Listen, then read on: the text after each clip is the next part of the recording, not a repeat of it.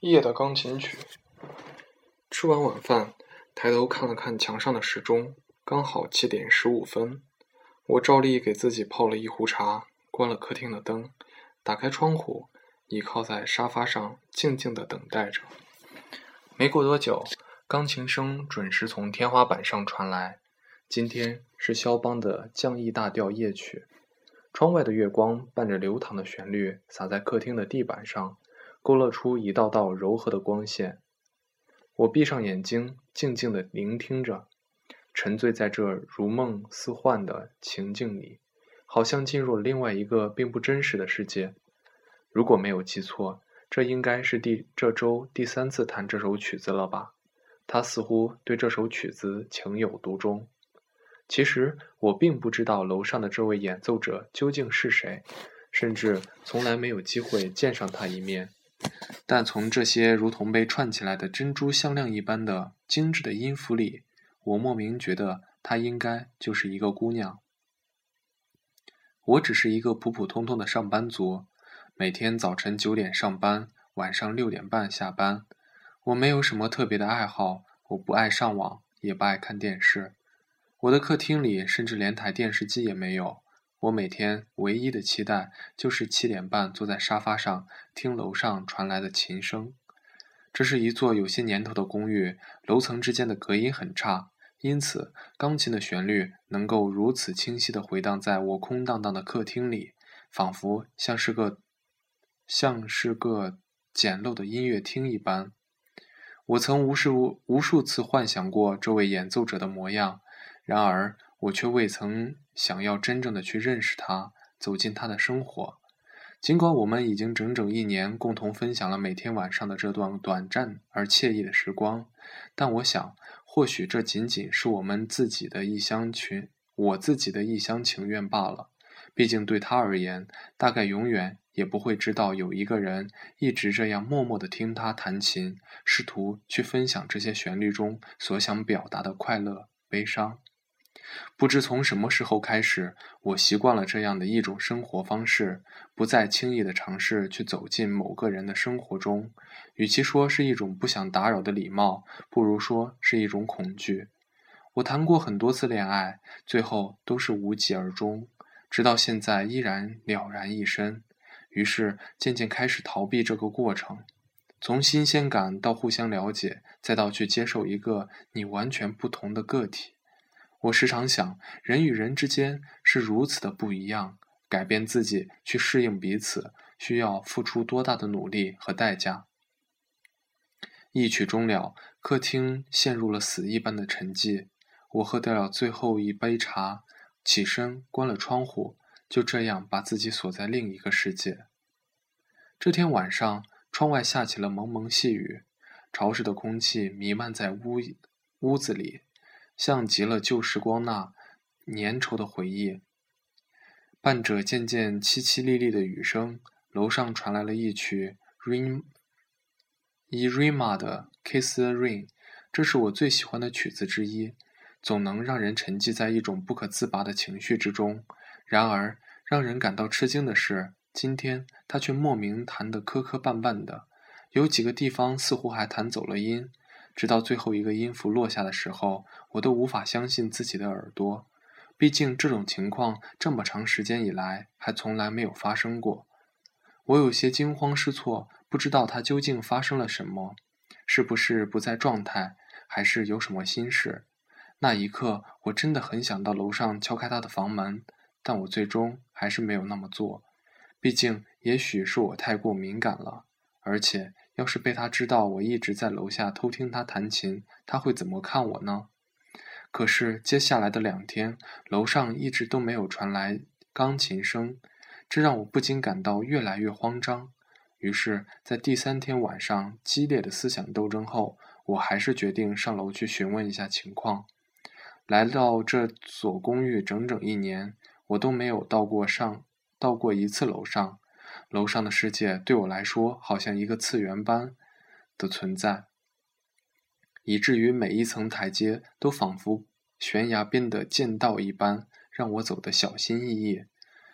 站在门前的时候，我在门上仔仔细细找了半天的门铃，依然没有找到。于是我只好伸手想要敲门，但伸到一半又犹豫地缩了回来，心里充满了一种未知的恐惧感。我不知道自己在害怕什么，或许是对他的模样幻想了太多。今天终于要见到真人，反而会担心破灭。假如她长得不是我想象中的样子呢？甚至她压根就不是一个姑娘呢？正当我犹豫不决的时候，门突然吱呀一声开了，顿时把我吓了一跳。里门里果然站着一个姑娘，披着一头乌黑的长发，穿着一袭白色的连衣裙，显得美丽而优雅。只是她的脸色有些不好，看起来似乎有些虚弱。你怎么这么久还不敲门呢？他冲我笑了一下，道：“啊，对对对，对不起，那个你你怎么知道我在门口？”我被他这么一问，禁不住有些手无足措。我听到你上楼的声音了，怎么了？有什么事吗？嗯，其实也没什么事，看你好，没事儿就好。我先告辞了。说罢，我的脸有些发烫，转身就想要逃下楼。哎，等一下。既然来了，不如就进来坐会儿吧。他很热情地招呼我道。于是我也不好推辞，便脱了鞋走进了他的家。因为是楼上楼下，我们的房子格局几乎是一模一样的，只不过他的装修显得更用心一些。而一进门，最显眼的莫过于客厅中央一架一架很大的三角钢琴，它几乎占据了客厅绝大数的空间。那个地方在楼下，是我用来摆茶发、沙发和茶几的。天哪，这就是你的钢琴！我不由得惊呼道：“是的呢，怎么了？按理来说，摆个立式钢琴比较省空间，不是吗？为什么要摆个这么大的三角钢琴？因为三角钢琴音色更好，弹起来弹起来音量也更大呀。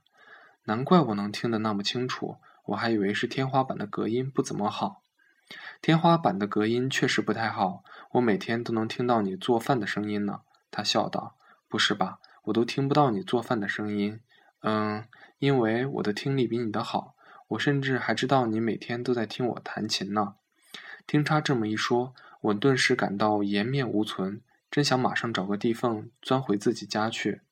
有一个听众，终归是件好事呢。无论做任何事情，一个人的快活。总会减半，不是吗？就像你每天一个人吃饭的感觉那样，我不禁有些惊讶。原来他也一直在默默的观察着我的生活。话说，你这三天为什么没有弹琴呢？因为身体有些不适，不好意思，让你失望了。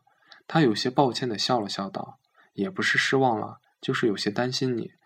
你看，都整整一年了，我每天晚上都等你在弹曲子，然而三天没弹。”我真以为你出了什么状况呢，所以才冒昧来敲你的门。还好看你没有什么大碍，我对他解释道：“你真是个好人，用不着刚开始就给我发好人卡吧？”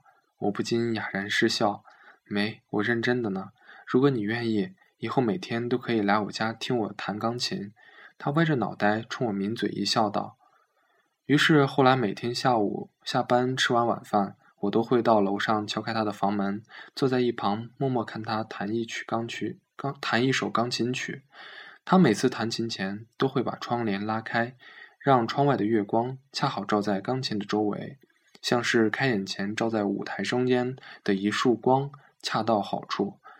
随后，他拉开椅子，缓缓地坐下，打开琴盖，把头发拨到耳后，流淌的旋律就这样从指尖倾泻而出。这是一幅难以名状的画面，没有什么华丽的词藻能形容这种极致的美。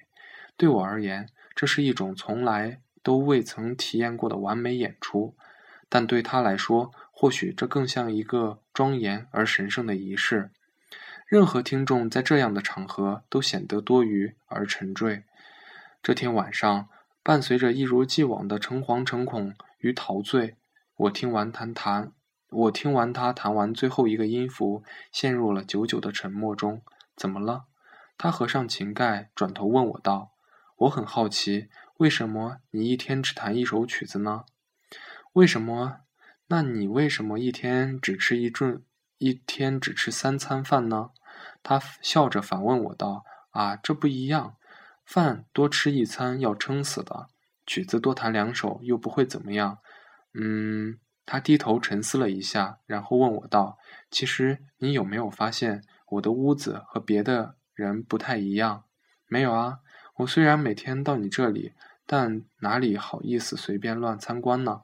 其实并不难发现的。”你坐在的地方应该能看到的。他伸手指了指厨房的方向，我这才惊异的发现，他的厨房里空空如也，什么都没有。天哪，难道你从来都不做饭的？我瞪大了眼睛道：“不，我的厨房就在这里。”他指了指那架三角钢琴。如果不是他用如此认真的口吻在跟我说话，也许我永远都不会相信，原来她是一个异体质的姑娘。她天生以音乐为食，从旋律中获得赖以生存的能量。这就是我为什么一天只弹一首曲子的原因，就像你一天只吃三顿饭一样。他冲我露出一个淡淡的微笑。所以说，这架三角钢琴其实只是你的厨具而已。你很聪明，这就是为什么我要买这台巨大的三角钢琴。我的听力非常敏锐。能够捕捉到任何细小的旋律与瑕僻，而它的音质是所有钢琴里最好的，这保证了我每天摄入最干净的旋律。原来是这样，我点了点头道：“不知道你有没有听过古希腊传说里的色赛壬，也就是海妖，他们能以最致命的歌声诱惑过往的船船员，然后杀死他们。我的祖先是他们的分支。”只不过我们生性善良，只以音乐为食，因此我们的听力非常非常好，能听到几公里外的声音。但也正如这样，我的我们的身体也非常的脆弱，任何噪音都可能危及到我们的生命。因此后来我们的种族几乎灭绝了。这么说，你也能听到几公里之外的声音？不，我的声音，我的听力已经退化了很多。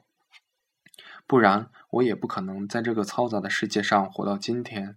不过，我的听力觉得还是要好于常人，这就是为什么我能知道你每天在做什么。他冲我眨了眨眼睛道：“他还告诉我，他深简深居简出，选择住在这座旧公寓，也是为了寻找一个安静的栖身之所。一年前，当我搬到他楼下的时候，他其实很恐慌。”因为，假如我是一个喜欢请朋友来喝酒玩闹，甚至整夜开着音响放歌的人，他就不得不搬走了。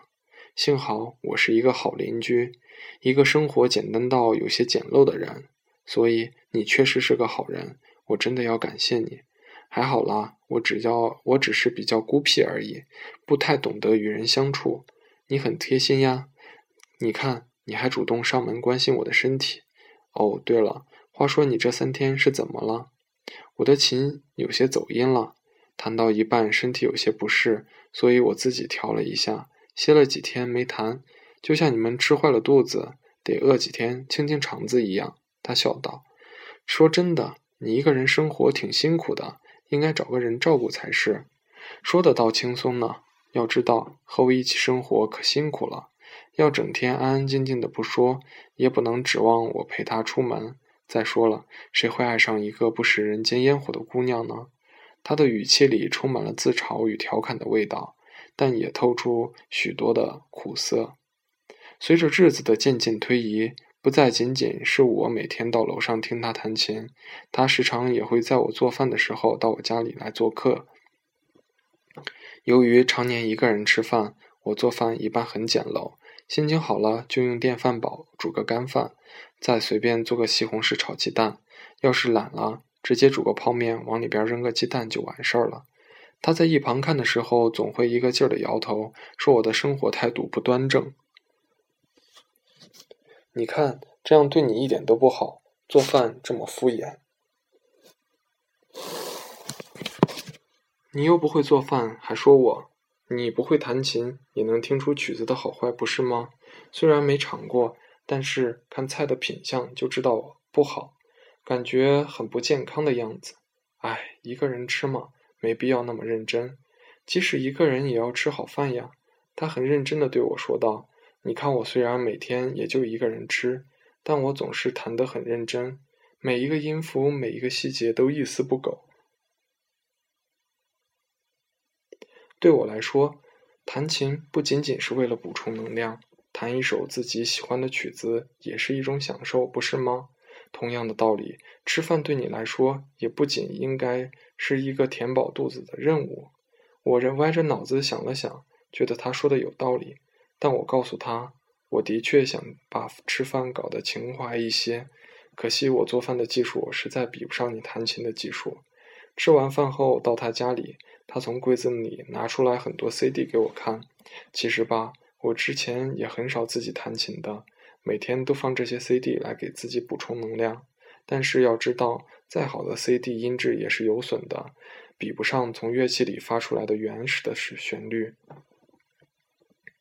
最后，我也就有了才自己学了钢琴，这些 CD 也就成了我的应急食品，就好像你们的罐头一样，偶尔拿来当零食吃。他又翻出很多钢琴给我钢琴谱来给我看，告诉我。这些就是他的菜谱，所以你最爱的一道菜应该是肖邦的降 E 大调夜曲了吧？我拿出其中一张谱子，对他说道：“是的呢，每个人都有自己最喜爱吃的东西，不是吗？你最爱吃的是什么？”我啊，我最爱吃的是松鼠鱼，可是这道菜超级难做，一般都是跟朋友到饭店聚餐的时候才能吃到。是啊。有时候我也觉得，如果有人能够一起共进晚餐，是一件多么幸福的事情。虽然一个人可以吃得很优雅，但怎么也比不上一起吃饭的温馨。他的眼神里流露出那些伤感，看着他一脸难难难掩的失落。我握着手里的那张乐谱，突然萌生出一个疯狂的念头，于是偷偷把它小心翼翼地折好放进口袋里，然后假装若无其事地在客厅坐下来，准备听他今夜这曲孤独而唯美的独奏。我在周末来到附近一家琴行，拿着乐谱找到老板，说想要学一门乐器——降 E 大调夜曲。这是一首钢，这是一首钢琴曲呢。你想要学钢琴吗？老板问我，不是。有没有什么乐器同样能弹这首曲子，而且能够和钢琴完美合奏呢？这个如果说要和钢琴合奏的话，大提琴应该是最好的选择。可是这首曲子似乎从来没有两种乐器合奏的版本呢。可以编配一个合奏吗？可以是可以，不过要花点时间。太好了，那我想学大提琴的部分。你大提琴的基础怎么样？零。但是弹过吉他算不算？老板听到这里有些为难，但我坚持下，他还是找了个大提琴老师给我来编曲，并教我这首曲子。万事开头难，尤其是学一种从来没有接触过的乐器。但为了完成他的心愿，我每天下班后都抽掉一个小时去琴行练琴。于是这段时间，我几乎都没有再到他家里听他弹琴了。而且，并且为了不让他知道我的计划。我告诉他，最近每天都要加班，就连我买的大提琴都寄放在琴行里不带回家，生怕被他发现。由于我知道他的身体状况，我练得非常刻苦。毕竟，假如我不小心弹走了音，或弹得不成、不练、不熟练，对他的健康可能都会造成不好的影响。然而，随着曲子逐渐练成，我也越发觉得忐忑不安。因为我从来都没有和他排练过，哪怕一次，不知道到时候我们之间的合奏会不会有些默契，是否能够完美的把这首曲子共同完成。一个月后的一天，我一下班就飞奔到琴行，把笨重的大提琴背回了家里，然后兴奋地跑到楼上敲他的房门。然而过了很久，里面都没有任何回应。正当我疑惑的时候，门突然开了，里面传出来一股呛人的油烟味儿。而他站在门口，手上端了一个盘子。加班辛苦了，我最近买了口锅，偷偷学做了一道菜，你最爱吃的松鼠鱼。可惜厨房里没有抽油烟机，搞得屋子里乌烟瘴气的。我低头看了看这盘精致的松鼠鱼，不知道因为油烟还是感动，眼眶不禁有些湿，有些湿润。而他与此同时看到了我身后放着的大提琴。正当他准备开口问的时候，我轻声地告诉他：“从今天开始，我想每天与你一起共进晚餐。”